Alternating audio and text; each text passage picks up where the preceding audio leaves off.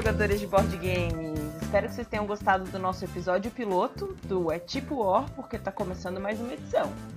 E o tema de hoje é o quê?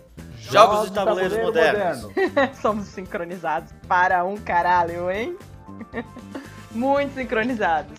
O tema de hoje é jogos de tabuleiro modernos. E na verdade, não é só os jogos de tabuleiro modernos, porque a gente vai explicar um pouquinho e conversar um pouquinho sobre como foi essa transição e quando que a gente saiu do banco imobiliário e do OR para ir para essa estante recheada que a gente tem hoje, né? Passar um pouquinho por esse essa timeline.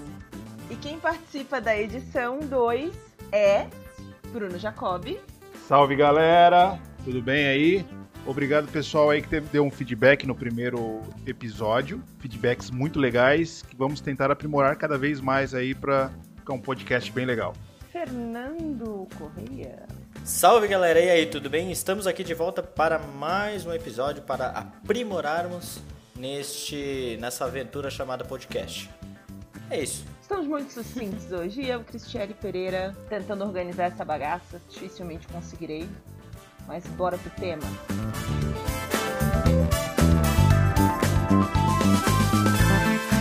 Mas antes de seguirmos no tema principal dessa edição, a gente vai falar dos jogos que jogamos essa semana, dar um pouquinho de dicas, falar do que a gente achou de cada um deles. Bora pra lista? Bora. Bora. Tá, eu vou começar soltando um a um aqui, e aí vocês me dizem quem é que vai falar de cada um deles, beleza?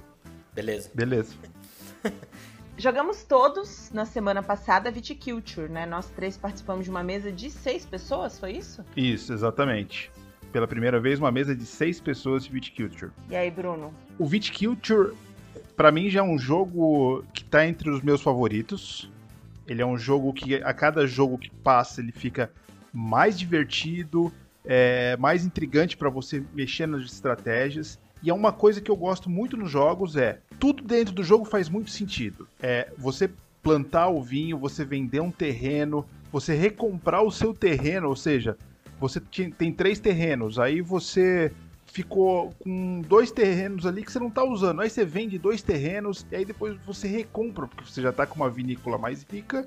Você reinveste num terreno.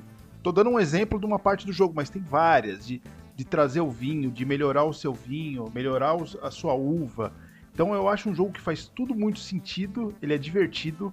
Por, por ser um, um Eurogame médio, ele é rápido, é, dificilmente a pessoa demora muito na jogada dela, então é um jogo bem dinâmico. Então é um jogo que realmente já está entre os meus favoritos. Ele é bem um jogo de administrar recursos, né? É, você administra uma vinícola, é, tem várias funções ali no administrar a vinícola, e se você é uma pessoa que gosta desses jogos de administrar recursos, ele é um jogo bem dinâmico, né? Tem vários jeitos de ganhar, você pode usar ali estratégias diferentes, isso dá um tchananã ali pra, pra estratégia. É isso que eu ia falar e que acho que é bastante importante grifar. Para quem não conhece o jogo, né? É, ele é um jogo que não é extremamente agressivo, assim, você não vai. Você vai marcando a sua estratégia, né? Claro que tem como bloquear os adversários, né? Mas para quem não é muito daquele jogo em que é muito de batalha, de conflito direto com outros jogadores, eu acho que esse é um jogo para essa pessoa, né? Um jogo que o cara vai administrando seu recurso ali e vai acompanhando o que está acontecendo com o seu adversário. Mas em geral ele vai administrando a sua vinícola, né? Bem legal esse jogo. É, só atendendo ao, ao feedback de algumas pessoas, vamos dar só um panorama rápido do jogo. Ele é um, ele é um jogo onde você é um administrador de uma vinícola. Cada um tem sua vinícola e o objetivo é você, a sua vinícola ser a mais importante, mais famosa entre todas. O jogo ele acaba quando alguém atinge 20 pontos. Não necessariamente a pessoa ganha quando fez 20 pontos, mas ao atingir os 20 pontos, o jogo inicia o seu final. E tem duas coisas nesse jogo que eu acho muito legais. Uma, por se tratar de um euro, muitas pessoas criticam o, os, os, jogos euro por não ter interação. Esse jogo ele tem muita interação. Além de você conseguir bloquear o seu amiguinho, você tem as cartas. As cartas têm muita interação, ou seja, você é, ganha uma coisa aqui, mas todo mundo também ganha. Faz uma pessoa perder, ou você ganha um. Não é agressivo, ao, ao, ao contrário de outros jogos, sei lá, como Spartacus, por exemplo, né? Mas ele tem uma interação bem bacana entre os jogadores. E outra coisa é que, com estratégias diferentes desse jogo, por exemplo, você pode ir ganhando pouquinhos pontos por rodada. Dois pontos, um ponto, até três pontos. E outra é você ficar bem para trás e fazer uma cacetada de pontos numa só. E você surpreende. Né? Então, realmente é um jogo que tem uma mecânica fantástica. Eu, eu adoro. Para mim, ficou entre. Eu comprei faz recentemente. Quantas partidas nós temos dele? Três, quatro? Umas quatro já. É, umas quatro partidas. E realmente, para mim, é um jogo. Assim, é, já mostramos até para jogadores mais iniciantes no hobby, né? E as pessoas gostaram mesmo assim. Ele de bastante estratégia, mas ele não é muito pesado, assim. Tem várias coisinhas que você precisa explicar, mas ainda assim ele flui bem. Então é um jogo que não precisa ser jogado por pessoas que só jogam há muito tempo, assim. Você não precisa ter medo, né? E dentro daquela linha de jogos sobre vinhos, né, é, o Viticulture ele lembra uma parte do vinhos, para quem já jogou vinhos. Ele lembra essa administração, assim. Eu, eu considero o, o, o Viticulture um vinhos bem mais simplificado, assim, mais palatável, né? E se você mostrar um vinhos para uma galera aí que não tá muito acostumada com jogos mais. Ele é um jogo extremamente pesado, vinhos, porque de regra ali você pode ter certeza que você vai perder 30, 40 minutos explicando o jogo. E mais longo também. Né? É, bem mais longo. Um jogo de 3, 4 horas. O Viticulture é um jogo de uma hora e meia, duas horas, né? O Viticulture, ele é uma versão mais palatável, mais tranquilinha do Vinhos, que é um clássico do Vital Lacerda. E aí, entrando nessa linha, de jogos sobre vinhos e do jogo mais denso pro jogo mais leve. A Viticulture ali intermediária ali, né? O vinhos é um pouco mais denso. E a gente jogou também o Lavinha, eu e o Bruno, né? Que Diágora e Fábio compraram. A gente teve a oportunidade de jogar com eles essa semana. Mesma temática, mesmas ações, basicamente, mas muito mais simplificado e bem divertido de jogar, não concorda? O Lavinha, é, eu realmente eu não conhecia o jogo uma amiga nossa, a Diágora, é, é, é uma iniciante né, nesse mundo do, do board game, comprou e, e foi uma grata surpresa o jogo. Aliás, ela estreou explicando o que é um tema para um outro podcast também, de como explicar jogos. É uma arte, realmente. É uma arte para poucos. Para poucos. Ele é um jogo fluido, é um jogo bem divertido vamos dizer assim, é, o Vinhos é o, é o avô, o Viticulture é o pai e o Lavinha é o filho. Né? Então ele tem uma coisa mais para iniciante, mas não deixa de ser muito divertido e bem estratégico também. Porque ficar andando naquela aquele corredorzinho do vinho ali, eu achei uma mecânica muito bacana de ficar andando. Ele lembra um pouquinho, Fernando, você não jogou, mas ele lembra um pouquinho o Tokaido, que você tem o seu viajante, né? Ali você tem o seu, o seu dono da, da, da vinícola, e você tem que ir andando num corredorzinho e captando as coisas que estão dos lados. Então é muito. Essa mecânica lembra muito o Tokaido. É, ele. É, eu ia bem falar desse detalhe da mecânica, né? Você passa pelo mesmo corredor, pela, pela mesma plantação de vinhos com os seus outros jogadores e tem uma mecânica parecida com o Tokaido. Você entra numa posição, escolhe as cartas que tem na lateral e vai compondo ali seu deck de cartas que depois você troca, vende esses vinhos. Assim como o vinhos tem muito mais funções, muito mais coisas para fazer, o Viticulture tem entre todas as, as funções de administrar uma vinícola, vender os vinhos. O Lavinha é basicamente colher as uvas e selecionar as uvas para venda, assim, uma administração de baralho, mas é muito, muito divertido. Além do que, eu tô numa fase muito apaixonado por pocket games, né? Então é um jogo pequenininho que você leva para qualquer lugar e tal. Já saca, já é facinho de montar, explica pra galera, é, em cinco minutos você sai jogando. Realmente é um jogo que me surpreendeu bastante, assim. Eu gostei muito do Lavinha. Assim como eu adorei o Viticulture também. Agora vamos falar de um jogo que tá na lista, que foi o amorzinho da lista de presentes da edição passada. A gente jogou ele de novo, a gente joga ele com muita frequência, porque os três adoram. E eu vou deixar o Fernando começar essa porque ele é o dono do jogo e que ele ama muito o Inspan, né? Bom, primeiro porque o Wingspan, para quem não conhece, né, quem não, apesar de a gente já ter comentado aí no episódio passado, ele é um jogo que se trata de pássaros, né? E isso que é muito fantástico no mundo do board games. Né? Às vezes um, tema tão simples, né? É, eu não sei agora o termo técnico, né? Mas os caras que estudam pássaro e tudo mais. Qual seria o termo técnico? Passarinhados? Pesquisar no Google? Não, eu quero que vocês adivinhem o termo técnico. Passarólogos? Passaredos? Cara que estuda pássaros. Passarólogos é o quê? Psicólogo de passarinho? Não, é o ornitólogos. Ornitólogos. Ah, é de, de ovos, né? Isso. Então, é, é, muito legal porque você tem um tabuleiro que tem vários ambientes e você quer ter os melhores pássaros nesse seu viveiro, né? Não é bem um viveiro, mas é um tem um terreno ali, tem três tipos de terrenos diferentes, né? Então você na sua rodada você vai baixando pássaros nos seus terrenos e eles fazem ações diferentes. E o que é muito legal desse jogo, a característica muito legal desse jogo é que cada pássaro tem uma característica. Um é predador, o outro põe mais ovos, outro põe menos ovos, outro por ser do lago ele tem uma facilidade de adquirir peixes, né? Que é o tipo de comida para baixar outros pássaros. Como o Bruno falou de outros jogos, nesse jogo tudo faz sentido. Inclusive, se você está lendo o manual, você vê que todos aqueles pássaros, é um deck imenso de pássaros, todos eles foram pesquisados realmente, né? Em institutos de ornitologia, agora que eu sei o nome, né? então, o jogo base, ele vem aí com essa com esses pássaros basicamente da América do Norte, né? Mas já tem várias expansões com mais pássaros que são da Oceania ou da Ásia, né? Então, então vai cada vez mais expandindo o jogo para maiores conhecimentos a respeito de pássaros. E são informações reais, né? Então, querendo ou não querendo, você aprende um pouquinho sobre pássaros, qual é o habitat daqueles pássaros, o que, que eles comem, qual a envergadura, todas as informações reais eles, eles fizeram a partir de um estudo super amplo, né, sobre pássaros, é super legal.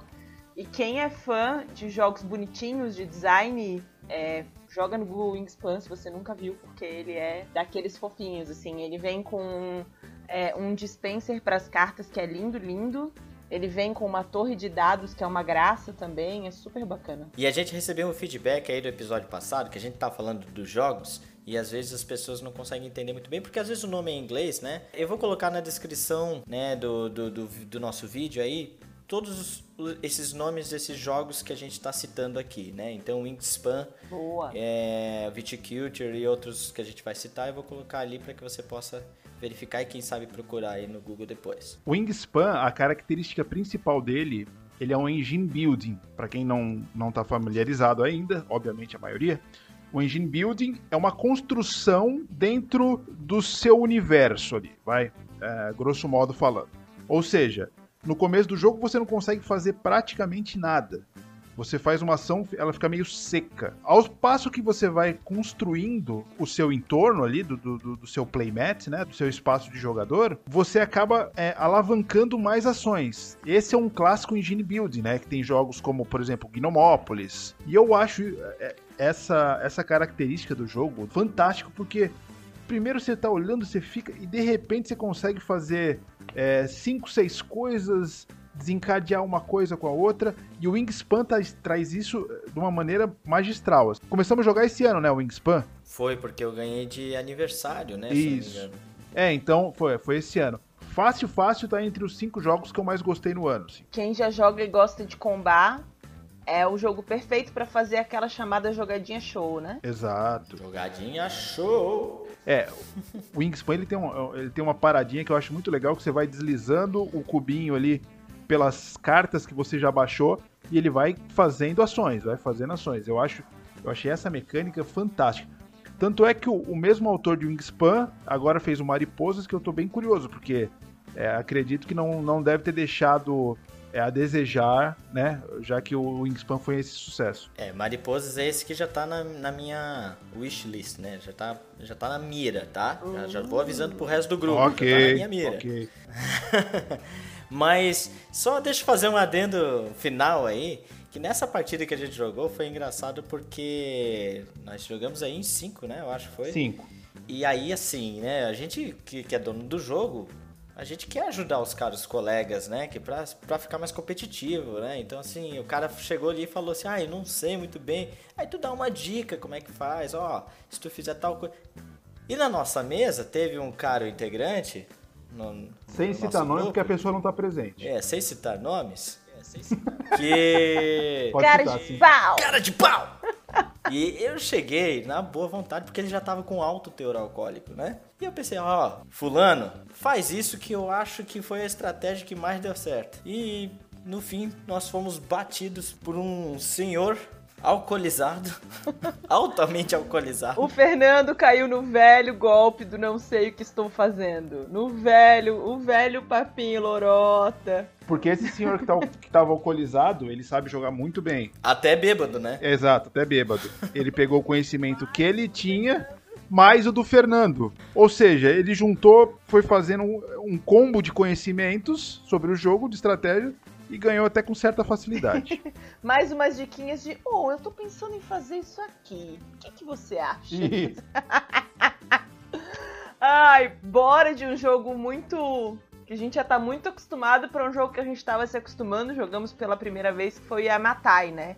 E a Matai não tem no Brasil, Meriras, é isso? Não tem no Brasil ainda. Não tem no Brasil, Meriras. Estou chocado, não sabia. Aliás, o Bruno comprou de segunda mão e foi uma coisa muito legal, porque mais um... É do Arley o jogo. Ah, foi o Arley que comprou de segunda mão, beleza. Mas a compra foi feita de uma pessoa que chegou a imprimir o manual em português, em, em português muito bonitinho e mandou colorido, impresso em português pra gente. Foi super legal. O Yamatai é um jogo que lembra, é, na minha opinião, lembrou muito o Five Tribes, que é um jogo. É um controle de área uh, misturado com engine building. Então ele tem um pouquinho dos dois. Eu achei um jogo bem interessante, só que teve um problema que a gente é, acabou interpretando algumas regras de uma forma meio esquisita, vai? Para não dizer para não me chamar de burro, porque eu que li o manual. Ah, exagero. Então, assim, acabou comprometendo um pouquinho a jogabilidade do jogo, uh, mas é um jogo bem interessante. O que, que é o Yamatai? Yamatai, você está seguindo ordens de uma rainha japonesa para coletar coisas das ilhas através de barco. Conforme você vai construindo um caminho de barco, as outras pessoas aproveitam o seu caminho de barco também. Ele é um jogo de um dos designers mais famosos do mundo, que é o Bruno Catala, o Fernando e eu também sou extremamente fã. Então, assim, é, é, é um jogo bem com características do Bruno Catala, de, de você melhorar o teu playmatch, o teu, a tua área de jogo. Só que realmente eu preciso de uma segunda jogadinha para uh, uh, ter uma opinião um pouco mais firmada sobre o jogo. Me lembrando Five Tribes, já tem um bom canal, porque eu sou um fã de Five Tribes, eu acho um jogo maravilhoso. Outro jogo até que ele lembra um pouquinho, não, não pelo controle de área, mas pela construção ali da tua área de jogo, é o Abyss, né? Um jogo que eu sou muito fã também, também do Bruno Catala. Então, algumas características são próprias ali do, do, desse autor. É que ele é um jogo de coleta com habilidades especiais. Eu diria que ele, ele é meio que uma mistura de Abyss com Catan, assim, sabe? Ele tem essa coisa de você andar pelo tabuleiro e você ir deixando seu rastro, assim, né? De, de uh, ocupando seu espaço. É, mas ao mesmo tempo tem algumas cartas ali, algumas coisas que te dão habilidades especiais e vão te facilitando coisas. Muita interação entre os jogadores, é, você não faz jogo sozinho, tudo que você faz interfere no jogo do outro.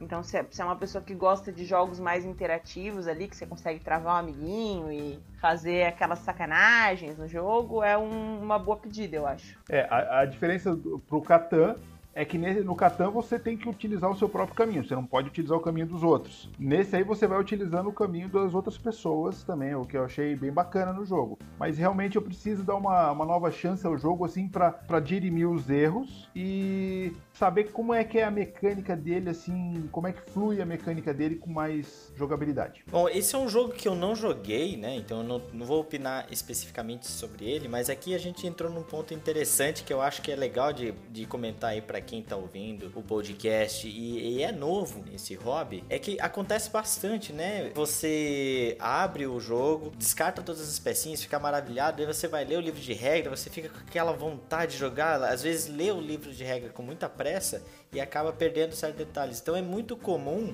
de numa primeira partida a, essa, algumas regras ficarem meio confusas e depois tu volta para ler naquele caso específico, daí você entende. Então, é, para esses jogos modernos que a gente está falando aqui, que é o nosso hobby, não se, não se sinta estranho caso você tenha aprendido o jogo, mas no meio do jogo você ficar com alguma dúvida. É muito comum isso, né? Porque é um, são jogos que têm mecânicas muito diferentes e às vezes tem muitas regras dependendo do jogo, né? Então é, é muito comum, às vezes, nós mesmos, que já temos aí anos de experiência nessa, nesse estilo de, de jogo, ter que às vezes recorrer a um fórum na internet para pegar e tirar uma certa dúvida sobre um certo jogo, uma certa situação, né, daquele jogo. É, assim, ó, é muito comum é, os erros quando você joga a primeira ou segunda vez. A Cris vai lembrar bem nos primeiros anos de Game of Thrones, a gente, a gente sempre jogava errado. Todo, olha, foi mais ou menos mais de um ano para jogar o Game of Thrones certo. Então, a maioria dos jogos é bem comum você errar uma regrinha aqui e outra ali. Quando você tem uma experiência já maior no, nos jogos de tabuleiro, você percebe que aquilo não está encaixando. Opa, tem coisa errada aí. Então você é, apela meio para o senso lógico da coisa, mesmo quando o manual está mal escrito. E não são poucos manuais mal escritos. Porra! Acredite em mim. É complicado, né? E, é, e aí, quando você começa a pensar, ah, isso aqui tá muito roubado, alguma coisa assim, quando alguém fala isso na mesa, é porque geralmente. Porque essas, esses detalhes de regras são feitos justamente para balancear o jogo, né? Para que o jogo seja bem equilibrado, normalmente. É, essas sutilezinhas, elas são para equiparar. E quando tem alguma coisa ali desproporcional, a gente já sabe que provavelmente teve alguma interpretação, alguma coisa que ficou dúbia. No Yamatai mesmo, teve uma coisa é, que ele falava assim, o primeiro barco a ser colocado. Só que ele não especificava o primeiro barco do jogo ou o primeiro barco da sua rodada. Isso fez toda a diferença no jogo. Então, é, essas pequenas sutilezas, quem está começando aí pega um joguinho, o ideal é o quê? É ler, é ler, fazer uma partida teste, olhar algum vídeo, né? É, um vídeo normalmente vai tirar suas dúvidas e aí depois explicar para os amiguinhos, porque senão os amiguinhos vão te xingar. Ninguém tá te xingando, Bruno. Ele tá se xingando. Aí ele fica aí fazendo esse drama todo. Meu Deus do céu. Vocês não estão vendo, mas o Fernando tá com uma regata verde, cara. Tá me embrulhando o estômago aqui. Vamos lá, continua. É que agora ele tá postando que tá pago no Instagram, tá difícil. Não, não tá sendo fácil ser amigo do Fernando. Se ele postar. Cara, tá quente pra caramba. Daqui a pouco a gente vai colocar ele na, na regra das três fotos, as três selfies do Instagram pra bloquear, tá ele, não vai dar. Tá ele, um, um microfone, um copo de energético, um pote de whey protein. Não está sendo fácil. Vai lá, segue. Último da lista, que nem deveria. A gente achou que não ia entrar na lista, era um jogo despretensioso aí, que a gente achou que não merecia um espaço. Mas falaremos sobre ele por vários motivos. Meu sobrinho ganhou de Natal um pula-macaco. Vocês se lembram do pula-macaco? Aquele joguinho que monta uma árvorezinha, é, que já é super diferente, assim, para um board game, né? Que a gente normalmente costuma valorizar. Nossa, em 3D, não é tabuleiro. Mas no pula-macaco a gente costuma dar uma... Ah, nada a ver esse negócio aí. Da estrela, da Grow, né? Aquela coisa. É um jogo que basicamente você precisa de precisão, porque ele tem um clipe que você faz uma catapulta de macaco para árvore. E quem conseguir deixar mais macacos presos à árvore ganha o jogo. Meu sobrinho tem 7 anos. Ele jogou com a família inteira, ele ganhou todos os jogos. De mim não. E a família inteira ficava: "Vamos jogar mais uma!" Quando a gente viu, estava, estava a criança dormindo, eu e Bruno jogando, indignados por causa da nossa falta de competência no Pula Macaco. E a família inteira ficou o final de semana inteiro, o feriado inteiro jogando. A gente levou uma bosta de uma mala de jogos que não foram nem abertos por causa do bendito do Pula Macaco. Então não subestime os jogos que estão na prateleira daquela loja de brinquedos lá no fundo, que às vezes tem coisa boa lá. Eu, incrivelmente, eu já joguei Pula Macaco também. Não joguei com vocês, mas é, eu tive que dar de presente Pula Macaco também para uma, uma, criança. E aí eu fui nessas prateleiras, assim, de, dessas lojas gigantes que tem aí, não quero citar nomes. Pode citar, talvez a gente consiga um patrocíniozinho aí. É, ah, não sei. É que na verdade faz tanto tempo que eu não lembro mesmo, mas foi uma dessas lojas grandes. E, cara, é aquele negócio que você dá pouco valor até você começar a jogar e você se diverte pra danar, cara. É um jogo agressivo. você, quando você vê, você tá jogando macaco na cara do outro. um jogo que você quer bater na criança. o cara dá aquela catapultada no macaco, vem na tua cara ao invés de ir na árvore. Não, mas é, eu fui, eu fui meio adaptando as regras, mas eu acho mais legal assim, ó, bater o macaco se derrubar os outros, paciência. Derrubou, derrubou. Tem que estar tá bem preso, é isso? Claro. Ah, então... É isso aí, é agressivo. E é o jogo perfeito para fazer aquele bando de regra da casa que só serve para dar mais ódio, né? Isso. Exato. Aí você põe o andar de cima dois pontos, de baixo um ponto. Mas eu, eu, eu comentei isso até com a Cris, um jogo simplinho, bem divertido. Só que é um jogo, assim, ó, mostrar um jogo desse pra uma criança, você acaba trazendo ela para um universo diferente do, do videogame, por exemplo, que ela fica mais isolada. Então você você coloca ali na mesa e pode jogar em quatro pessoas e todo mundo participa. É, e aquela manipulação de peças, tudo aquilo, eu acho que traz para a criança já o gostinho de querer brincar com, a, com, aquele, com aquele jogo que as outras pessoas podem participar também. A gente tem exemplos ali no nosso grupo de, de, de board game de gente que tem filhos, né, na cidade de 5, 6, 7, 8 anos, que essa, a criançada já está interessada ali em saber o funcionamento do jogo. Então eu acho que esses joguinhos simples que, que, cativam, né? Como, como foram os jogos que depois a gente vai falar, que cativaram a gente na, na, na nossa infância, acaba trazendo a, a, a criançada aí pro hobby. É, e só para fechar os jogos da semana, é, uma coisa super legal de se dizer é justamente pra gente não subestimar, né? Ah, isso aqui é jogo de criança, isso aqui não é jogo de criança. Primeiro porque tem vários jogos mais complexos que dá para fazer adaptações para deixar as crianças participarem. Espera. Um pouquinho mais complexos. Espera aí, se for nesse negócio de é jogo de criança, não é de criança, meus familiares, meus amigos mais velhos vão tudo falar que é jogo.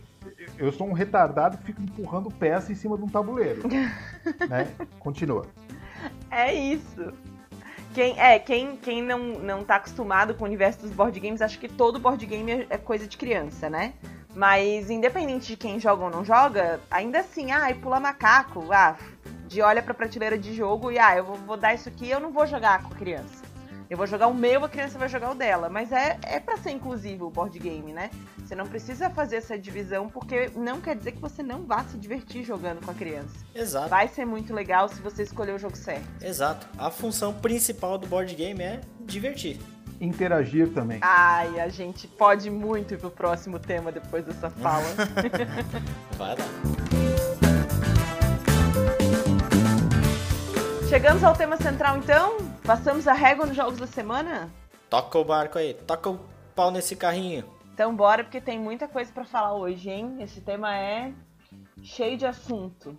É, acho que a gente pode começar falando sobre essa história dos jogos de tabuleiro modernos, falando o que é e o que não é jogo de tabuleiro moderno, né?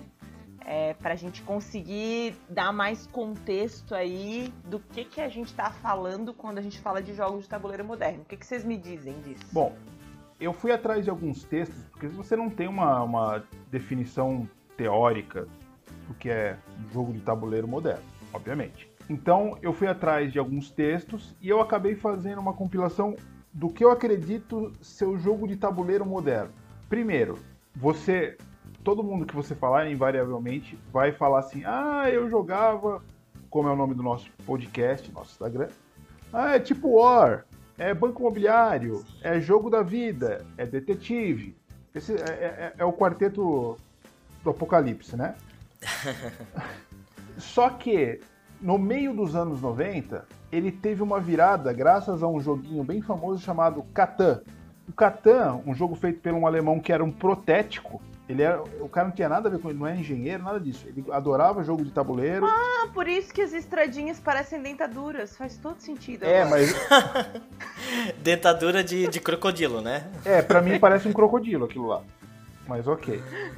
Mas o jogo original ele não vem daquilo, com aquela, ele vem com umas pecinhas de madeira, de madeira, de madeira o original. Precisa destruir a minha teoria, Fernando. ah, desculpa. Então esse alemão, é, tal do Klaus Tuber, ele projetou o Catan porque ele gostava muito de jogo é, é, de história de viking, de idade média e tal. E ele projetou aquele jogo é, para ser realmente um, um, uma construção de uma vila. Então, lá por meados dos anos 90, ele foi quando publicou pela primeira vez em 95. De lá para cá, um monte de editoras começou a captar o, as ideias do Catan e distribuir e fazer os jogos baseados naquele grande sucesso. Posso estar viajando, mas o Catan deve ter vendido mais de 20 milhões de cópias. Então, é um jogo que mudou completamente o conceito. Daqui a pouco a gente vai falar desse. desse... Ah, meu Deus, ele abriu um zodíaco verde. O Fernando acabou de desestabilizar o Bruno completamente, porque ele abriu um outro. Eu tava indo tão bem na minha linha teórica aqui. Uma outra bebida que a gente ainda não conseguiu definir o que é. Ai, ai. A gente não sabe o que é esta bebida, que tem um gosto que o Fernando também não sabe do que é. De sé- gosto de E Césio. que é sobre horóscopo, que é uma outra coisa que o Bruno adora. Pois é. Vai, segue o barco. Então, depois do Catan, os jogos eles se calcaram naquele sucesso de administração de recurso, de interatividade, de tempo de jogo. Nós vamos falar isso daqui a pouco. E ele teve, dos anos 90 para cá, um crescimento absurdamente grande do- do- dos outros tipos de jogos, né? Por quê? Se você falar de jogo de tabuleiro, como eu citei antes, a gente vai falar daquele, daqueles famosos. E esses famosos, eles não são da década de 80. O War, a primeira publicação do War foi da década de 50. O Banco Imobiliário também. O, o Detetive é um pouquinho mais novo, acho que ele veio da década de 80. O Jogo da Vida também. Então, é, é, são jogos antigaços que tiveram a revitalização justamente depois do Catan. Não é que o Catan fez tudo o que tem hoje, não, não é isso. Mas a ideia daquele cara, daquele alemão, acabou trazendo novas perspectivas para um jogo de tabuleiro que era é, chegava até a ser um pouco entediante. Depois eu vou falar o porquê. É, exato. Então a gente pode até usar aí, deixa eu fazer um momento da piadinha, eu não posso perder a piadinha. Por favor. A gente pode até usar as siglas do AC e DC, né? É um divisor de águas. O antes do Catan e o depois de Catan. Exatamente. Ai, Foi ótima piada. né? sobreviveremos a isso. Foi boa. Não é uma piada, é uma constatação quase. Antes do Catan, depois do Catan. Mas é, realmente, é o jogo que dividiu águas aí, né? E, e, na verdade, assim, alguns jogos já estavam sendo desenvolvidos, principalmente na Alemanha antes disso, né? Que já tinham essas características de jogos de, de tabuleiro moderno. Mas eu acho que o Catan foi aquele que ganhou grande notoriedade ah, no mundo e também porque depois ele ele foi o primeiro jogo, acho que conseguiu vir para as Américas, né? Com tradução e tudo mais. Quer dizer, em que uma editora se empenhou em traduzir, né? Sim. Então foi o primeiro jogo que conseguiu essa façanha. Então por isso que ele teve. Foi o grande destaque, né? Para ser o primeiro. considerado o primeiro jogo de tabuleiro moderno. É, e eu acho que um, um grande ponto com relação a qual- quais são as grandes diferenças é que se você é, for buscar os jogos passados, assim, trilha, dama, Gamão. xadrez, todos os jogos de tabuleiro, os jogos de tabuleiro a gente sabe que são, que são jogos de antes de Cristo, né? Que são jogos da Idade Antiga, mas a maioria deles para dois jogadores, né? São jogos de desafio, que você desafia um outro jogador. É, tem depois começaram a surgir esses jogos de mais jogadores e não se sabia muito como fazer essa, esse equilíbrio para ficar um jogo balanceado e um jogo que faça sentido, né? É, os jogos eram de certo ponto experimentais nesse, nesse quesito. Como equiparar, como equilibrar, como garantir esse tempo de jogo, como que eu vou garantir a mesma participação para todos os jogadores. E o e o Banco Imobiliário, o Detetive, enfim, é, são todos jogos que têm esses, esses gaps, assim, né? É, Você não, você não consegue ver o balanceamento correto, você não consegue dizer quanto tempo o jogo vai durar. Tem algumas coisas ali que ainda estão um pouco desequilibradas. E a partir do Catan, é, já conseguiu se identificar todos esses detalhes, assim, né? De ah, o tempo médio de jogo, balanceamento de todos os jogadores, é, terem a mesma chance de vencer, garantir que um jogador que começa meio atrás tem a mesma chance de vencer que um jogador que começou bem, enfim. Você consegue ter um jogo que você vai garantir do início ao fim as pessoas vão se divertir no jogo, é, né? Eu, eu listei aqui cinco características para se fazer um jogo de tabuleiro moderno. Eu vou usar em todas a tríade do, do capeta: Banco Imobiliário, War e Detetive, como exemplo. Okay? Eu, eu fui pegando de alguns textos da, da, na Ludopédia, no BGG. Então, o que? O primeiro, que a Cris já citou inclusive, que é o tempo de jogo, um tempo razoável. Para pra pensar assim, quantas vezes você jogou War que acho que não chegou a terminar o jogo? Porque não, o pessoal cansou. Então, ficava 5, 6 horas jogando War. E mais que o tempo razoável é a previsibilidade, né? Você saber, ah, esse é um jogo de 6 horas, que seja, mas você sabe que a média é 6 horas. Exatamente. Ele está programado exatamente. Tanto é que os jogos de hoje, eles vão durar o quê? Entre 1 e 3 horas. Antes que alguém aí comece, o, o hater fale, mas Twilight Imperium dura 8 horas sei o que, o Game of Thrones dura 6 horas. A grande maioria dos jogos dura entre 1 e 3 horas. Tá? Não, não escapa muito disso. Claro, depende da, da, da, da intensidade do jogo, ele vai ter um, um downtime um pouquinho maior e tal, mas os jogos são programados entre 1 e 3 horas. Por exemplo, no War, esse mesmo tempo de jogo que eu tô falando, no War, era, cara, eu consigo lembrar perfeitamente é, o teu turno tinha turno que você durava. Alguma cagada que deu no jogo, o teu turno durou 30 segundos. E o do teu amigo vai durar 10 minutos botando peça, ataca aqui, ataca ali, e o teu você fica 30 segundos jogando. Fica lá. Esse, o tempo, é uma das. Da, talvez eu não numerei a primeira característica dos jogos antigos, né, da, da década de 50, 60, 70, para os jogos modernos. Concordo?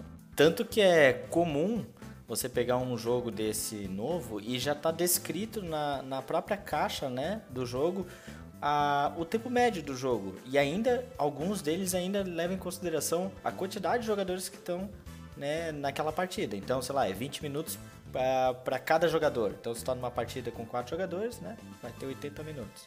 Olha, eu fiz a matemática rápida, hein? Uh, professor de matemática! Pega essa, pega essa tabuada aí. Quero dizer pros teus alunos que ele erra a conta pra caralho, hein? Uhum. No jogo. A gente quieto. pede pra ele somar os pontos e a gente tem que usar calculadora nesse rolê. Ah, tá bom. Professor de matemática é meu ovo. Segundo item, Bruno. O primeiro já, já deu ruim aí, né? É. O segundo, que é eliminação dos jogadores. Era muito comum você ser eliminado no Banco Imobiliário no, e no War. Muito simples. Hoje em dia, alguns jogos, como Game of Thrones, você consegue eliminar, mas para você eliminar uma pessoa do jogo é bem difícil. Por quê? No Game of Thrones, você tem a tua, a tua casa, que ela é muito mais protegida. Vou dar outro exemplo. O Cyclades, né, que é um jogo de mais de batalha tal, você não consegue eliminar o jogador do jogo. Então, se ele tem um único território ali no, Cyclades, você não pode atacar ele. Ou seja, os jogos hoje em dia eles é, fizeram para proteger essa eliminação. Porque para pra pensar, vamos dizer que um jogo de War dure umas 4 horas. Aí você é eliminado na primeira meia hora. Você vai ficar fazendo o que o resto da noite? Teus amigos jogando e você vai fazer o quê? Então, essa eliminação precoce foi muito pensada nos jogos hoje em dia que não, não existe. Tem um jogo de eliminação precoce que a gente joga bastante, que é o Exploring Kirin, mas é um jogo de, de 5, 10 minutos. Os party games são exceção, né? É jogo que a gente sabe que a partida é 15 minutos e a eliminação sequencial e logo você vai voltar. Em party games é comum a eliminação em jogos de festa. Mas são jogos que vão durar 15 minutos, não jogos que vão durar 6 horas. Essa é a diversão, inclusive, dos party games. É você normalmente é ferrar o coleguinha, então você quer eliminar ele. Então, mas por ser rápido mesmo, como vocês já comentaram, é, não tem problema de downtime, né? Para quem não sabe o que, que significa o downtime, né? Não é bem isso especificamente. Downtime é o tempo de espera é, até voltar a sua vez de jogar. Então você está esperando os colegas jogarem. Então, às vezes tem jogos aí que, como o Bruno citou, o War, né? Você podia ficar minutos no downtime ali, fazendo nada, olhando pro céu, e por mais que ele fizesse alguma coisa ali, nada você, você ia ter que ficar simplesmente quietinho no seu canto, só esperando. E isso foi um jogador só, pode, se você está numa partida com mais jogadores, mais três ali, você vai esperar quase meia hora. E aí, enquanto que jogos modernos, tem jogos, inclusive, que não tem downtime nenhum. Todo mundo joga simultaneamente, todas as rodadas. Então. Seven Wonders é um, é um exemplo? Exatamente. Seven Wonders, que foi um dos meus primeiros jogos é, em, que eu comprei assim. Foi o primeiro jogo que eu soube o que, que era o Spiel der Jar, né? Eu não sei se é assim que se fala. O prêmio lá, o prêmio do jogo do ano. Sim, é assim. É, vai ser. E aí eu comecei a prestar atenção nesse selo, né? É importante falar, né? Esse é o jogo, é, é meio que o Oscar mundial dos jogos de tabuleiro. Então, se você tá procurando um jogo de tabuleiro aí, querendo saber se é bom ou não é bom, pode ser, enfim, às vezes nem sempre o vencedor do Oscar é o filme que você gosta, mas é uma referência, né? É, não. Mas de qualquer maneira, se é um jogo que recebeu algum prêmio, é, é, um jogo que no mínimo tem alguma coisa a se mostrar, alguma novidade, alguma coisa interessante. Então foi nessa ideia que eu fui procurar o, o Seven Wonders e para mim foi um jogo que tá no meu top 10. Eu tenho muito jogo assim que eu já joguei que é mais legal que ele, com certeza, mas é uma coisa bem emocional mesmo por ser um dos primeiros board games que eu adquiri e que eu achei a mecânica fantástica. Eu não quero falar muito de Seven Wonders agora, mas é só para dar esse exemplo de downtime, tá? Ainda tem jogos, né, Fernando, que a gente jogou um é, faz pouco tempo, vamos falar dele em breve. Mas tem jogos que mesmo é, ele tem aí um tempinho de espera, mas ele já pensa nisso e para corrigir ele coloca o jogador que tá esperando para fazer alguma coisa, né? Exemplo, o, que a gente já citou aqui do Game of Thrones, ah, posso dar suporte em um combate, é, eu posso, eu como espectador tenho ação, eu posso fazer coisas. O Spartacus é um ótimo exemplo. Eu, eu não estou participando do combate, mas eu faço apostas para me entreter com aquele combate de alguma forma e ficar ali torcendo por ele até o fim do combate. Não participo, mas participo de alguma forma e me mantenho entretido no jogo. Os jogos modernos todos pensam nisso, né? O que eu vou fazer com o jogador que tá esperando. É, esse é um dos vários exemplos, né? Mas tem muitas outras maneiras de também estar tá participando na vez do outro. E o terceiro item, Bruno, para fazer esse check? O terceiro que eu fiz, que tem muita correlação com o que vocês estão falando agora, que é a interação não violenta. Você deu o exemplo do, do Spartacus. O Spartacus é um jogo extremamente agressivo, tá? Dentro do que a gente tem hoje. Só que mesmo assim, a interação do jogo, o teu objetivo não é eliminar alguém, entendeu? O, o jogo, ele não não faz que, com que você queira eliminar o jogador da partida. Por quê? Por exemplo, no War. No War o objetivo é eliminar alguma, alguma pessoa. É, no banco imobiliário era empobrecer a pessoa até a pessoa ficar zerada de dinheiro. Até a pessoa chorar, pedir socorro, pedir pinico, como diz. Né? em posição fetal. Exatamente. Então, assim, ó, mesmo os jogos mais agressivos de hoje, como Game of Thrones, o Sparta, você tem um outro objetivo além de eliminar a pessoa. Óbvio que você vai ter que fazer essa, é, o famoso take that, fazer a sacanagemzinha com a pessoa e tal. Tanto é que tem um fato bem curioso dessa interação agressiva, que na Alemanha, que é o berço dos board games, né, no mundo, depois da Segunda Guerra, o governo alemão, as políticas públicas proibiram jogos é, que interagiam sobre temas sobre guerra, alguma coisa assim. O entretenimento utilizando a violência como mecânica. De diversão, né? Não dá ideia. É, justamente. Você pensa só, você destruiu um país inteiro, matou gente pra cacete. Aí você vai, não, vou, vou, vou, vamos jogar um War aqui. Vamos lá, jogar um Warzinho, dominar a Europa, né? Então realmente não faz sentido nenhum. E o governo naquela época, é, isso era dos anos 50 mais ou menos, é, teve uma, uma, uma, uma política até que legal sobre isso. Por isso, na Alemanha, a, a tendência é mais o quê? É esse administração de recursos, alocação de trabalhadores.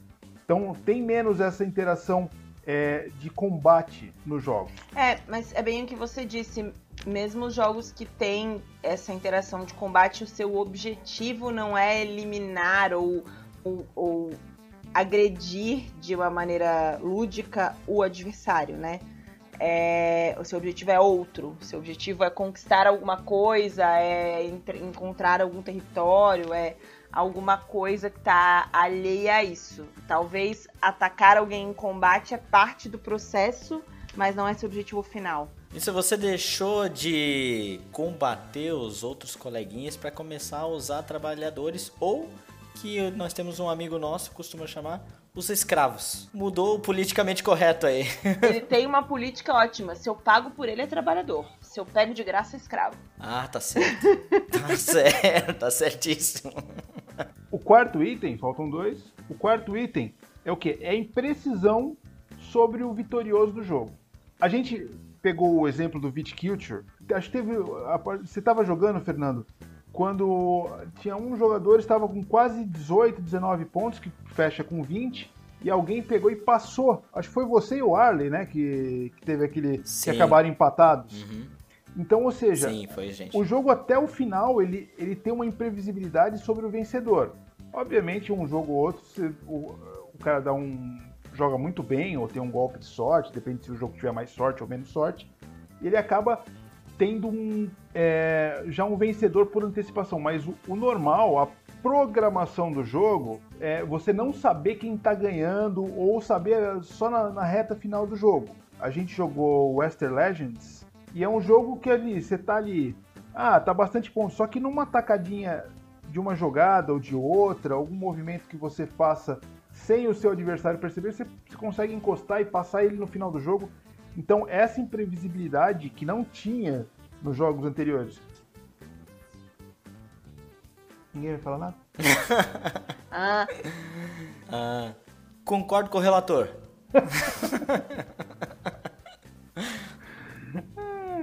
e o quinto, que eu acho que é o item mais importante, que as suas decisões do que você faz durante a partida governam o jogo. O detetive, você tá ali é, ah, eu vou buscar um. Entra numa sala. Aí eu vou dar um palpite e você acerta o assassino, a arma, num golpe de sorte. Ou seja, as tuas decisões não governaram o jogo. Foi um simples golpe de sorte. E acabou o jogo ali. Você vence por acidente, né? Exatamente. Ah, venceu por acidente. Não faz o menor sentido. E eu vou dizer para vocês que a primeira vez que eu joguei detetive, que foi na casa de um amigo meu ali, um amiguinho de prédio assim e tal ele me explicou as regras e tal, mas eu não tinha percebido que o jogo é um jogo de você coletar informações. Eu, sei lá, era muito novo, não tinha percebido isso. Então eu peguei as cartinhas que eu tinha, olhei assim, eu comecei a. Deu, baixou um Sherlock Holmes em mim, assim, em mim, pra tu ver o português. Uhum. E aí eu cheguei assim, a cara... A pessoa fala Sherlock Holmes e tá preocupada com mim. Não, e eu olhei as minhas cartinhas e eu falei, cara, só pode ser na sala de jantar. O que, que tem na sala de jantar? Castiçal? Daí eu comecei a formular umas paradas assim, eu só preciso saber quem que é. Aí eu fui assim, não, não fui eu, não pode ter sido meu adversário, ainda pensei assim, porque senão ele saberia. Olha a coisa, a mente da criança, né? E aí eu eliminei mais duas pessoas, pimba! Meu primeiro palpite, acertei. Aí eu falei pra ele toda a minha lógica, ele olhou pra mim com uma cara de não é assim que joga esse jogo. Mas tava certo? Mas eu ganhei. Mas eu ganhei, tava certo, tava certo. Foi o primeiro palpite que eu tentei e eu consegui. que trouxa, né? Mas enfim. Depois que eu ganhei o jogo e ele começou a falar assim, mas não é assim que ganha o jogo. Eu falei, mas como não? Aí ele começou a falar, olha, eu descartei isso, isso, isso, porque você me mostrou as cartinhas. E aí eu. Ah. Ah, mas eu ganhei. Aí eu, aí eu fiquei com aquela cara de idiota, assim, pensando. Puta merda. Que, que permanece até hoje. Bah. Pesado. Assim você me ofende. Fala mais. e, não, o exemplo, o exemplo é, do, do, do, Fernando é bem isso. Sobre como as decisões influenciam num, num jogo, né? Como elas governam para onde o jogo vai. Eu tenho um exemplo é, eu gosto muito de jogar no, no BGA o Teotihuacan, famoso Chuchucão. Aí teve uma partida que eu prestei bem atenção como eu ganhei a partida e eu falei, vou usar essa regra, vou usar essa estratégia, vou fazer a mesma coisa que eu fiz. Eu joguei no outro jogo, fiz exatamente a mesma coisa e eu perdi miseravelmente. Ou seja, os jogos de tabuleiro moderno, eles tendem, a, a pessoa que está é, projetando ele, a sempre as suas decisões elas vão tomar caminhos diferentes. A mesma decisão que você tomar num jogo e no outro até mesmo onde você sentar na mesa, com quem você está jogando, ela vai mudar completamente. Essas decisões que mudam uma, uma, simples. É o famoso bater da asa da borboleta, né? O efeito borboleta. O, ela vai mudar completamente toda a, a, a, história dessa partida que você jogar. E, e, se você pegar o mesmo jogo com as mesmas pessoas, tomar essa decisão, ela vai estar completamente diferente. Isso, pra gente que joga há mais tempo e a gente tem mais experiência de jogo, a gente já tá meio que acostumado, quando a gente pega um jogo novo, a meio que testando estratégias, né? Quem, já, quem é novo no, no hobby vai jogar o jogo tranquilamente, vai se divertir. A gente também pega o jogo para se divertir, claro, mas a gente já tem um olhar para estratégia. Então, a primeira vez que a gente joga o jogo, claro, às vezes é para conhecer a regra, ah, para se familiarizar com o jogo, mas na segunda vez que a gente vai jogar, a gente vai testar uma estratégia. O que significa isso? Tudo depende do que está na mesa. E é isso que é fabuloso nos jogos de tabuleiros modernos, assim. É você escolhe uma estratégia, é, mas depende muito de quem está na mesa e coisa, isso era uma coisa que os jogos antigos possibilitavam. Eles sempre tinham uma mesma levada, né? Você ia jogar e era sempre o mesmo objetivo. Você não tinha caminhos diferentes para tomar no mesmo jogo. E os jogos de tabuleiro modernos não. Você tem, ah, eu quero fazer a estratégia de coletar recurso, ou eu quero ser mais agressivo, ou eu vou depender mais da cartinha, ou, ou vou arriscar mais na sorte. Exato. Então, ele te possibilita mais coisas. Isso é muito legal, porque você pode se adaptar com o teu modo de jogo, né? Às vezes eu não gosto de ser agressivo, eu gosto mais de, de coletar recursos. Então, isso é muito bacana. Eu acho que a grande diferença dessa coisa toda de por que jogos de tabuleiro moderno, porque se passou a colecionar jogos, é, tem a ver com o fato de que, primeiro, é uma, um baita mecanismo de desenvolvimento cerebral mesmo, de você é, testar raciocínio, ter, pensar em estratégias diferentes, de você ter uma forma de entretenimento bacana com os amigos, que não seja só assistir coisas, né? Ah, vamos ver um futebol juntos, vamos assistir um filme. Você passa a ser parte daquele, daquele daquela interação, é, uma, é, é um entretenimento interativo, mas especialmente porque você é, é desafiado pelo jogo, o jogo te desafia a todo momento, você não consegue hackear o jogo, porque ele vai mudar os cenários, é diferente do ah, não vamos jogar War com fulaninho porque fulaninho sempre ganha. Porque o, o jogo ele tem formas muito previsíveis de ganhar. É, e aí quem aprendeu leva vantagem você consegue ter mais dimensão assim de tempo de jogo, você consegue organizar isso melhor. E você consegue saber assim, se você gosta de coisas mais leves, tem os mais leves, se você gosta mais pesado, tem os mais pesados, tem uma variedade diferente para todos os tipos, né? E aí quando a gente fala, ai, ah, porque a gente dá aquela menosprezada e ah, porque os jogos modernos são muito melhores, tem muito a ver com tudo isso, né? A gente conseguir ter uma experiência de jogo mais divertida. Nós não estamos aqui de denegrindo os jogos antigos que fizeram parte da nossa infância. Tanto é que se você pegar um grupo de pessoas absolutamente normais, vamos num sítio, ali é 4, 5 pessoas, aí você leva um War ali, ah, vamos jogar um War, pô, eu jogava isso quando era criança, pô, vai ser divertido. Eu acho que ele tem seu valor e tem seu espaço. Só que a partir do momento que você desfruta desses jogos é, novos que tem hoje, é, que, que, te desafiam sempre, sempre. Para mim, uma, uma, das grandes magias é olhar como é que o cara pensou nisso, cara. Isso aqui, acionando esse mecanismo da isso aqui, isso aqui, isso para mim é um, é um negócio fantástico. Então, os jogos de tabuleiro moderno, eles, eles têm esse, essa, essas características que a gente falou, e os jogos antigos fizeram parte da nossa infância, mas assim, é, hoje em dia, se você pegar. Vamos pegar um. Vamos pegar um Carcassonne, vai. É, para quem gosta do Carcassonne, você consegue jogar 3, 4 partidas a fio numa tarde de Carcassonne. Mas você não consegue jogar 3, 4 partidas numa semana, não tô falando no dia não, numa semana de War. Então aí dá para ver bem a diferença de um para outro. É, só para dar contexto, a gente tá falando aí, ah, jogos de tabuleiro modernos, e a gente tá falando de jogos que vão fazer pequenos 40 anos, né? É importante contextualizar um pouquinho isso, assim, por que, que a gente está tendo contato só agora e dizendo que são novidades de jogos que já tem 40 anos. Não, tem um jogo que eu adoro ele, acho que todo mundo aqui adora ele, que é o Survive. ele é de 1982 o jogo. Foi publicado em 82 e ele foi esquecido. Não tem nem notícia dele aqui no Brasil. E depois do Catan, depois dos anos 2000, que ele se popularizou é, e tá out of print. É muito difícil comprar um Survivor hoje em dia. Mas é um jogo dos anos 80, que é uma mecânica muito legal, muito massa. Dá para jogar Survive aí, 3, 4 partidas a fio de Survive. É, mas o grande ponto aqui é de que o Brasil demorou muito para descobrir esses jogos, né? E eu acho que pelo custo de produção, enfim, as lojas demoraram para investir. A gente brinca um pouco é, com os, o, catálogo de jogos de tabuleiro da Estrela e da Grow, apesar de ter muita coisa boa lá também, inclusive quem trouxe Catan pro Brasil, apesar de hoje, hoje ser impresso pela Devir, foi, foi a Grow, né?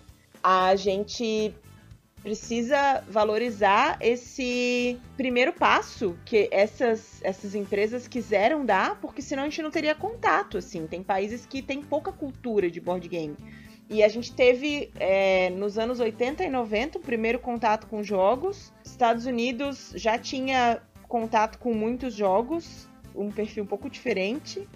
É, e aí a Europa começou a imprimir jogos e lançar editoras da mesma maneira que a gente está aqui acostumado com livros, né?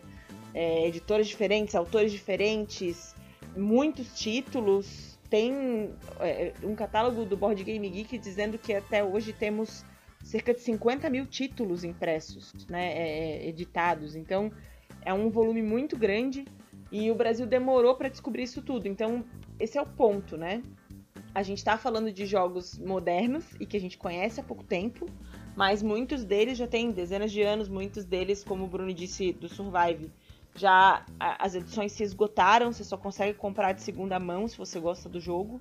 Muitos jogos você só consegue comprar de segunda mão. Então é um mercado que já está explorado, que já teve é, um boom em outros países há mais tempo do que aqui.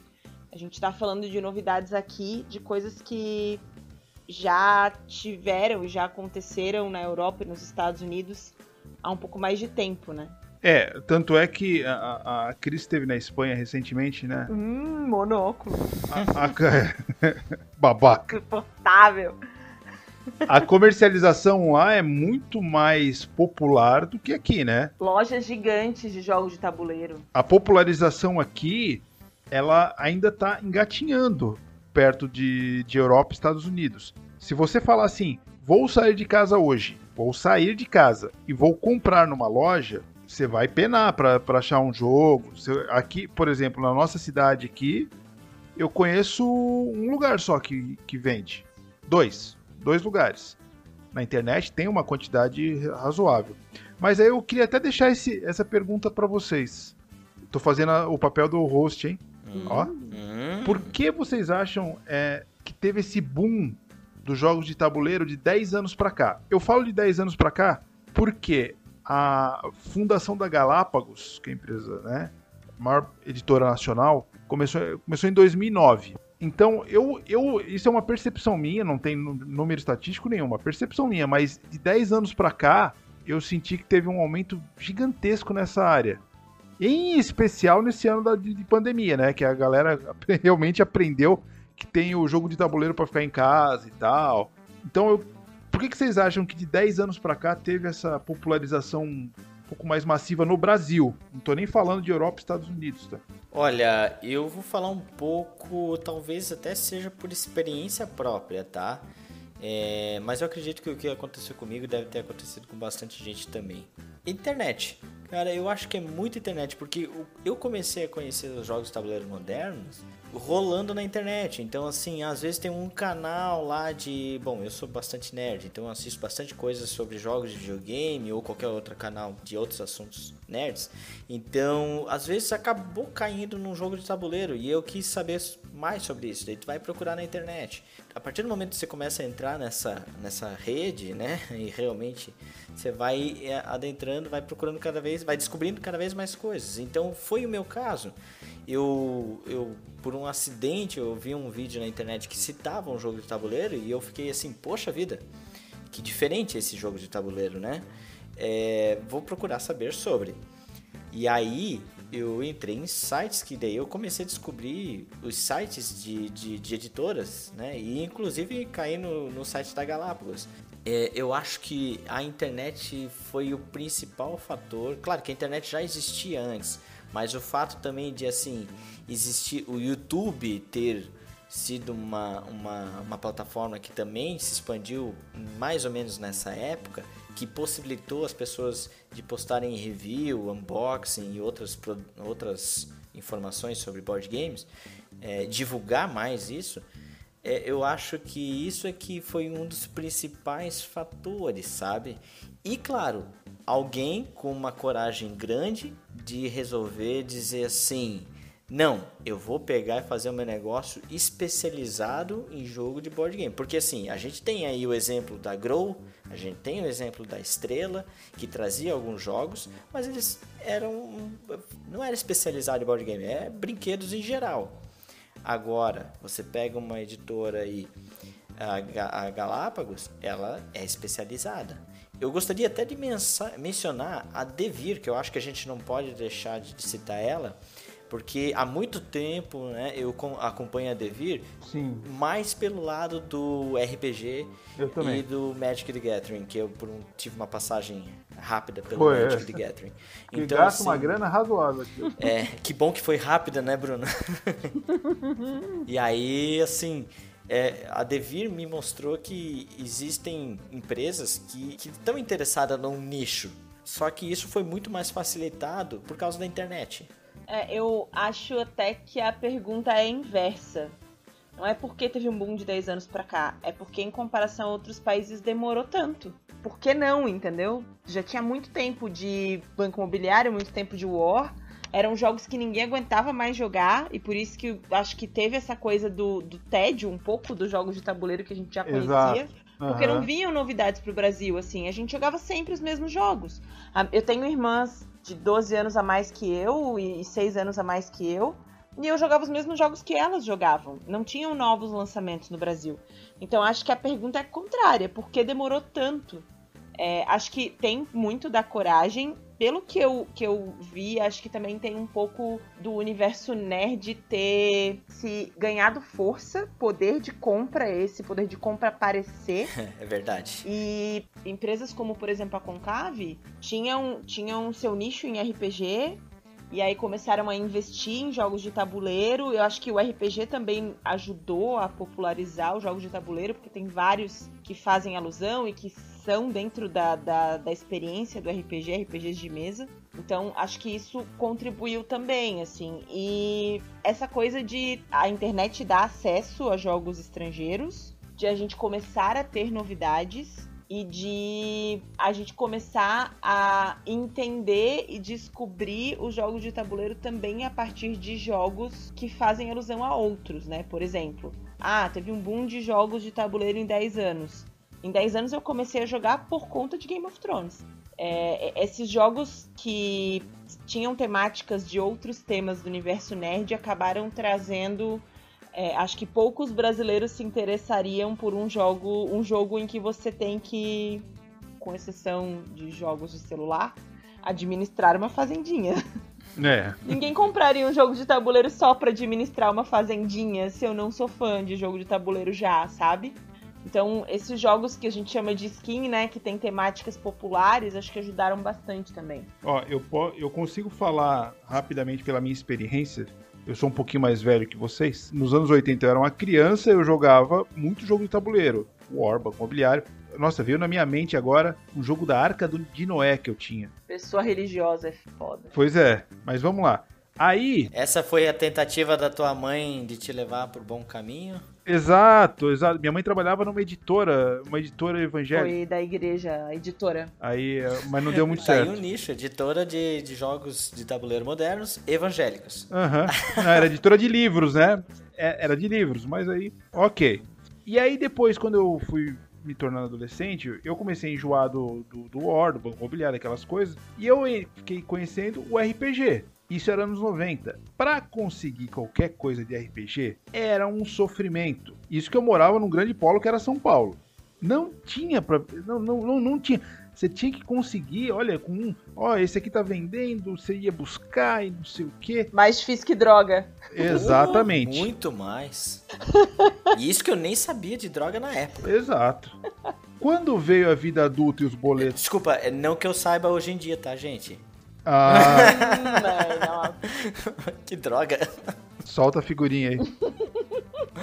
Fernando é um good guy, gente, isso é uma verdade. Quando eu cheguei à vida adulta e veio os boletos, eu também acabei é, é, me afastando do RPG. Como a Cris falou, eu acabei pegando. No, eu juro que eu nem sei como eu, eu, descobri que tinha um jogo do Game of Thrones. Era aquela vibe do Game of Thrones e eu acabei descobrindo.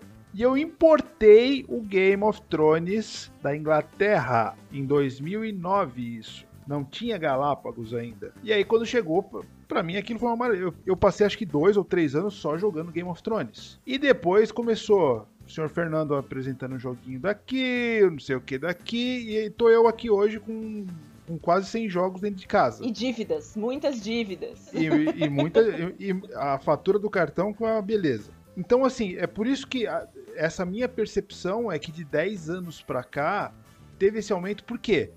A grande parcela de culpa né, dessa superpopularização realmente é YouTube e internet, essa, essa a, acesso à informação muito mais facilitada. É, eu foi um pouquinho diferente, eu acho, porque eu adorava jogos de tabuleiro, mas na minha infância, até os 10, 9 anos por aí, eu só conhecia aquele pacotão que você compra 12 jogos em uma caixa com Dama, Ludo, Trilha e jogos de corrida de cavalo. Vocês lembram do jogo da corrida de cavalo? Que tinha no série ouro, sei lá o quê. Lembro, perfeitamente. Nunca aprendi a jogar gamão. Se alguém puder é. me ensinar, pelo amor de Deus. Também não sei. Que ficava vazio na caixa. Sempre era o jogo que eu não entendia nada das regras. É, e até o dia que eu fui na casa de uma amiga e descobri Scotland Yard. Antes mesmo do Detetive. Quando eu fui jogar Detetive, eu fiquei muito entediada com Detetive. Porque Scotland Yard já ensaia um pouco do que são os jogos de tabuleiro moderno, né? É um jogo que as suas ações determinam o que você faz, você precisa ali buscar pistas. Eu adoro jogo de mistério. Tem casos diferentes para você jogar e aí aquele momento em que eu só conhecia o War Banco Imobiliário e jogos clássicos, aquele momento eu descobri que eu podia buscar outras coisas na loja, assim, sabe? Eu, poxa, isso tava na prateleira o tempo inteiro e eu não vi, eu não, não descobri o que era. E aí, a partir dali eu comecei a fazer, olhar as lojas de brinquedo lá no fundo, né? Que ficam escondidos os jogos. Ir pro fundo e começar a olhar as caixas da, da Grow e da Estrela. E ah, vamos ver o que, que é esse Catan. Vamos ver o que, que é esse esse Ave César que tem aqui. Vamos, vamos ver o que, que mais que tem aqui, sabe? Porque também tem muitos jogos na Grow e na Estrela. Nossa, Ave César é horroroso, hein? É.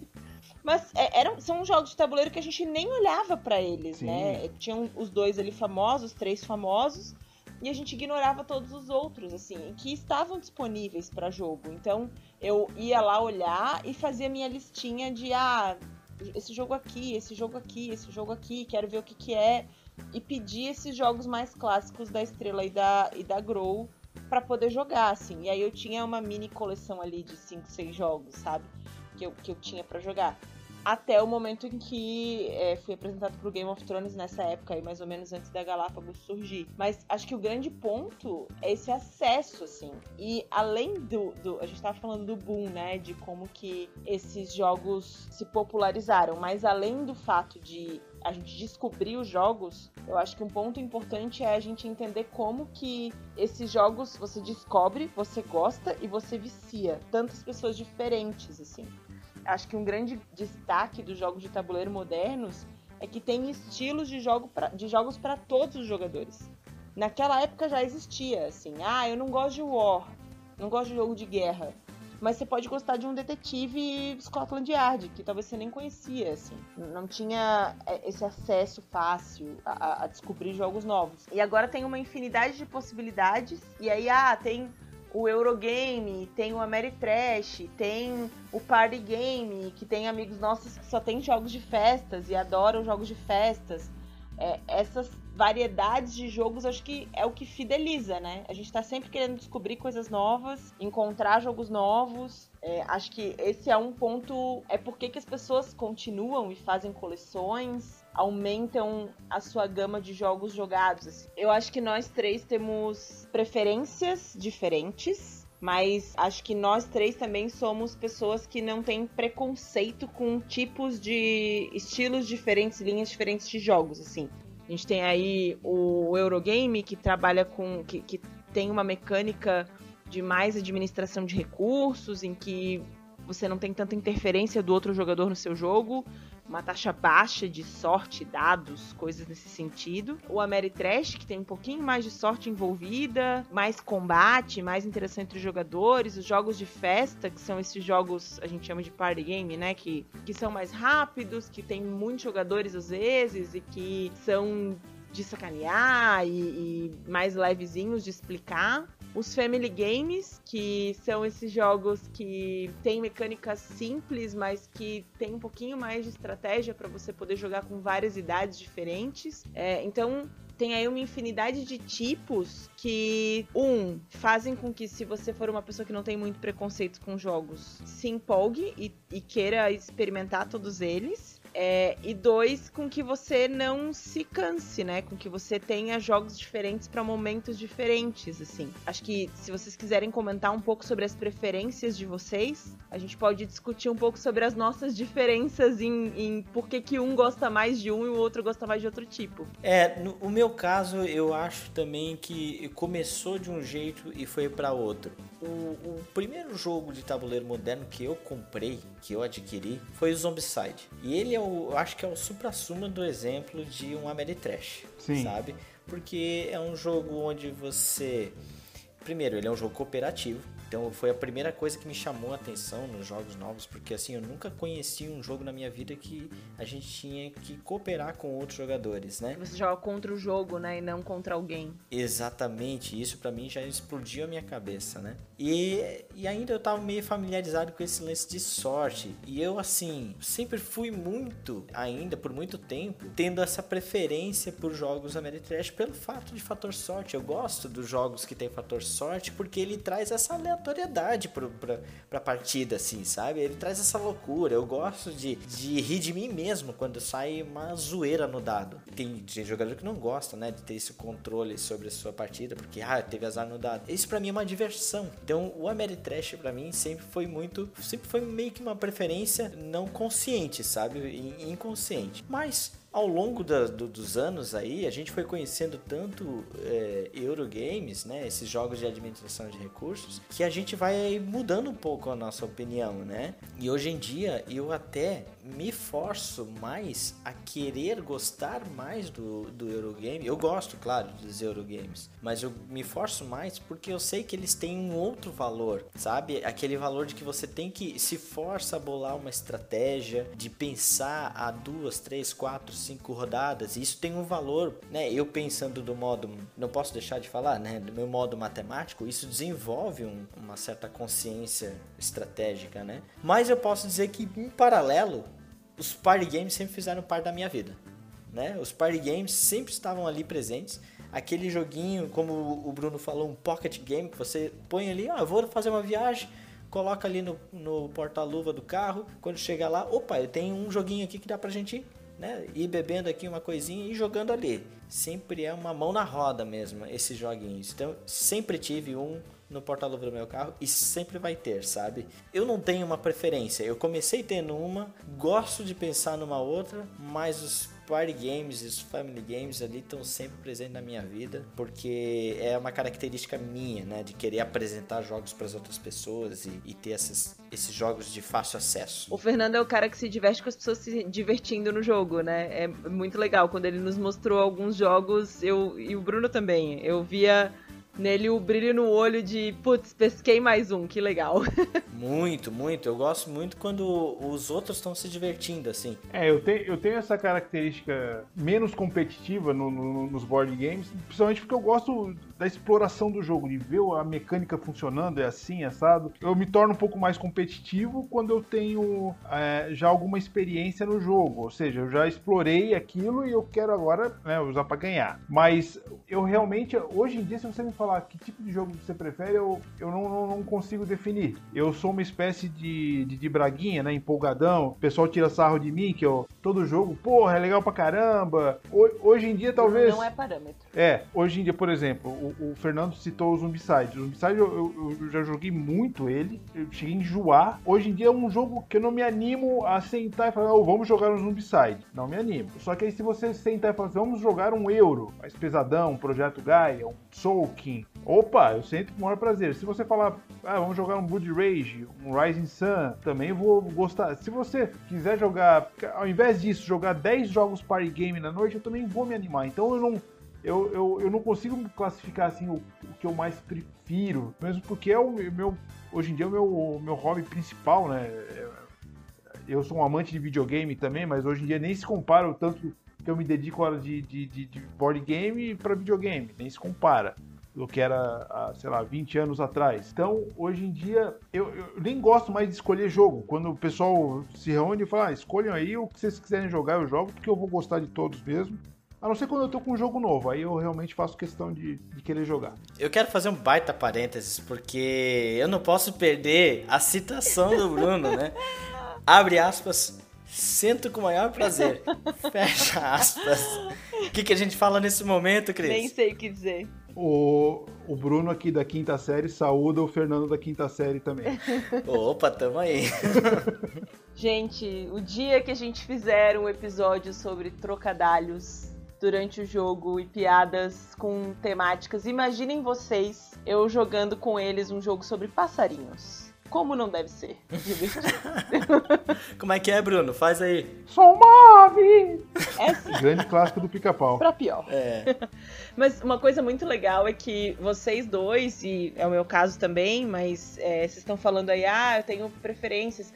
Eu percebo em vocês preferências muito nítidas, assim. O Bruno se empolga muito com jogos mais Eurogames e o Fernando gosta muito de mecânicas diferentonas de jogos de complexidade intermediária, assim. Esses jogos que você pode de fato apresentar para pessoas que não conhecem board game e que tem alguma coisa ali que é, ah, é uma dinâmica bem diferentona. Só que ao mesmo tempo, a lista de vocês e, e, a minha também, se tiver um top 10, vai ter um de cada estilo. E tanto cooperativos quanto competitivos. Ou, ou não tô errada? É por aí mesmo? Com certeza. É, com certeza. Com certeza. O jogo, o jogo cooperativo, eu, eu, eu fico um pouquinho com o pé atrás dos cooperativos, porque para mim ele tem que ter um desafio muito grande, porque senão o grupo acaba tornando o jogo mais fácil. Mas o que a Cris falou tá certíssimo. Se eu fizer um top 10 ali, entre os 10 vai ter um, um de cada tipo ali, com certeza. Eu gosto mais dos jogos Ameritrash, assim, de combate com alta interação. Adoro um jogo que, que você tenha que dominar território do inimigo. Sou, sou mais desse rolê aí. Mas, ao mesmo tempo, um dos meus jogos favoritos é o Great Western Trail, que é um Eurogame, Wingspan.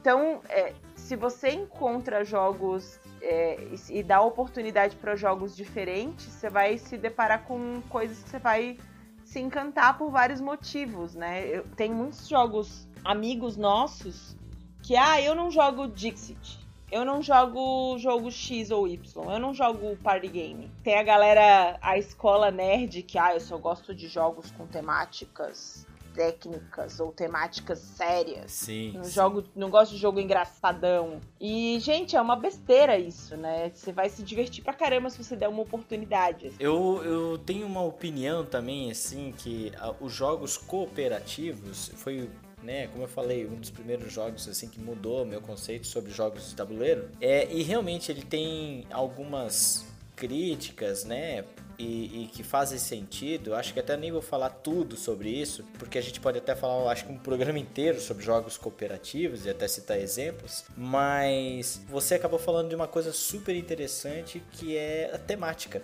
Né? E os jogos cooperativos trazem esse fator muito forte, assim. Um dos grandes pontos positivos dos jogos cooperativos é a temática. E, e, então nessa imersão, né? Então nessa parte aí de qual é o teu jogo favorito, os jogos em que a temática conversa bastante com a mecânica é acaba indo por meu top 10 facilmente, assim, porque como eu falei, eu me divirto muito pelo jogo. Então se a temática está funcionando, se não foi simplesmente uma skin uh, para aquele jogo, então eu acho que ele já tem um ponto muito positivo para entrar na minha no meu top 10 dos meus jogos favoritos. Falando em favoritos, acho que a gente pode encerrar com uma dica aí de lista para que a galera que sai desse jogo com, desse podcast com vontade de jogar ter uma listinha de compras aí do eu preciso conhecer esses jogos. O que, que vocês acham? Dos jogos clássicos que você tá querendo falar, certo? Vamos lá, os jogos de tabuleiro modernos, mas que já são preciso conhecer. Jogos que já são clássicos. Sim, aqueles, né? Bom, um que a gente já falou aí é o Colonizadores de Catan, que atualmente o jogo se chama Catan Jogo, né? Mas você pode achar como Colonizadores de Catan. Eu acho que esse, ele realmente é muito bom, diverte demais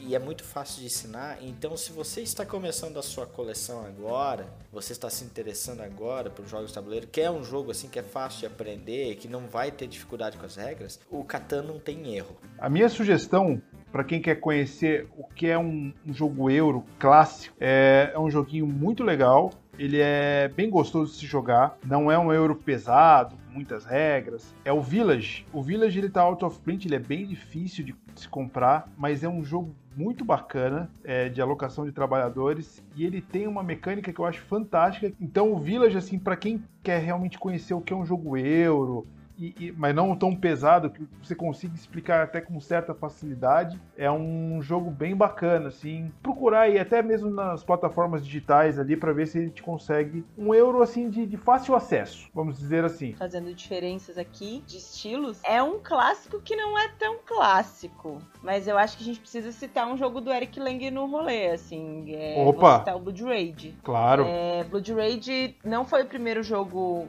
de combate que eu joguei, mas é um jogo lindo, com temática viking. É, não é tão difícil de explicar assim, apesar de ser um jogo mais complexo. Desses jogos mais complexos, é um, um dos mais fáceis de explicar, eu acho. E ele é um jogo com uma dinâmica super gostosa, e é bem isso, assim, puta jogo gostoso. Eita lasqueira! Como faz, Bruno? Não, não consigo fazer o sotaque paulista do mesmo jeito. Puta jogo gostoso, meu. Obrigado, tá feito. é um Fica jogo numa que... vibe gostosa. E é um jogo que eu acho que tem os principais elementos e mistura muitas, é, muitos elementos do que você vai ver em jogos de combate, né? Em jogos que são a Mary Trash. Então, acho que é um precisa conhecer clássico.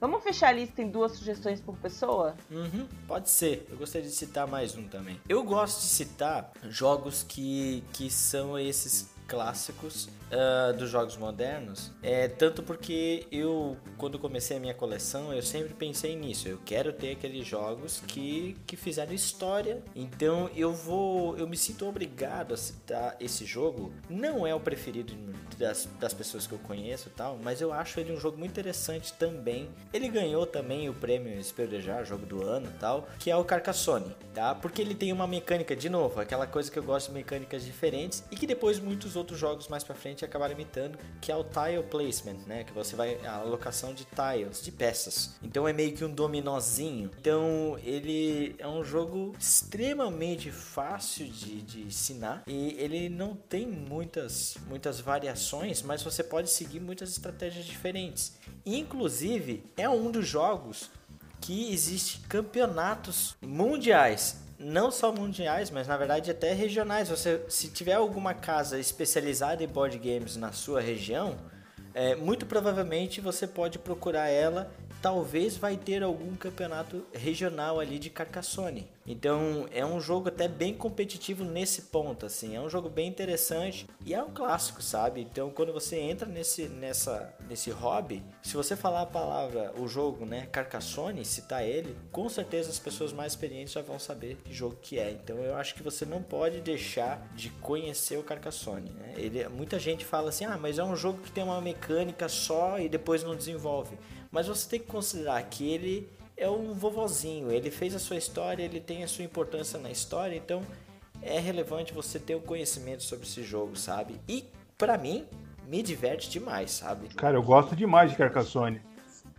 É, então assim, é um jogo que eu gosto demais dele pela simplicidade, a gente já comentou isso no episódio passado, a simplicidade que leva à complexidade, né? E é um ótimo jogo para apresentar para pessoas que não conhecem jogos de tabuleiro.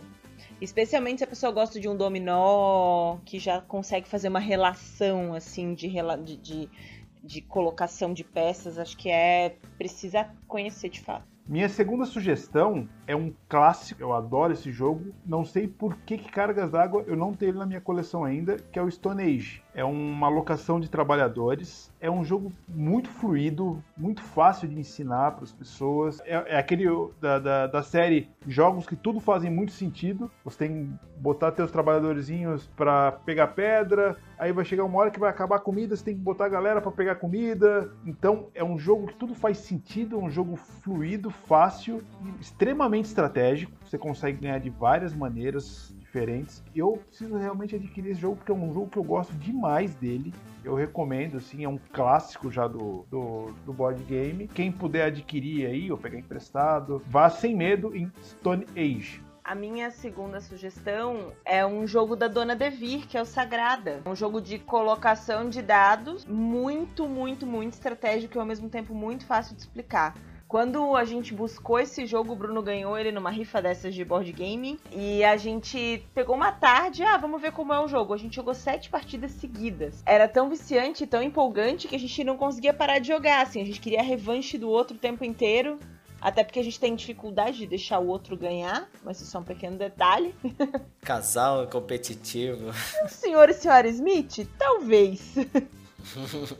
Com certeza. Foi um jogo uma grata surpresa. Quem já jogou azul, gosta de azul, eu considero ele uma evolução do azul, assim, mesmo a mecânica, você vai montando ali um quebra-cabeça com os dados que, que vem com o resultado, mas com mais opções. E ele é lindo, muito fácil de entender, mas extremamente estratégico, então é, é, um dos clássicos da Devir, que é uma baita de uma editora. Eu acho que é um dos outros que você precisa conhecer. Assim. Eu não vou admitir você falar do Sagrada sem falar da sua epifania Ai, sobre o jogo Sagrado. Péssimo!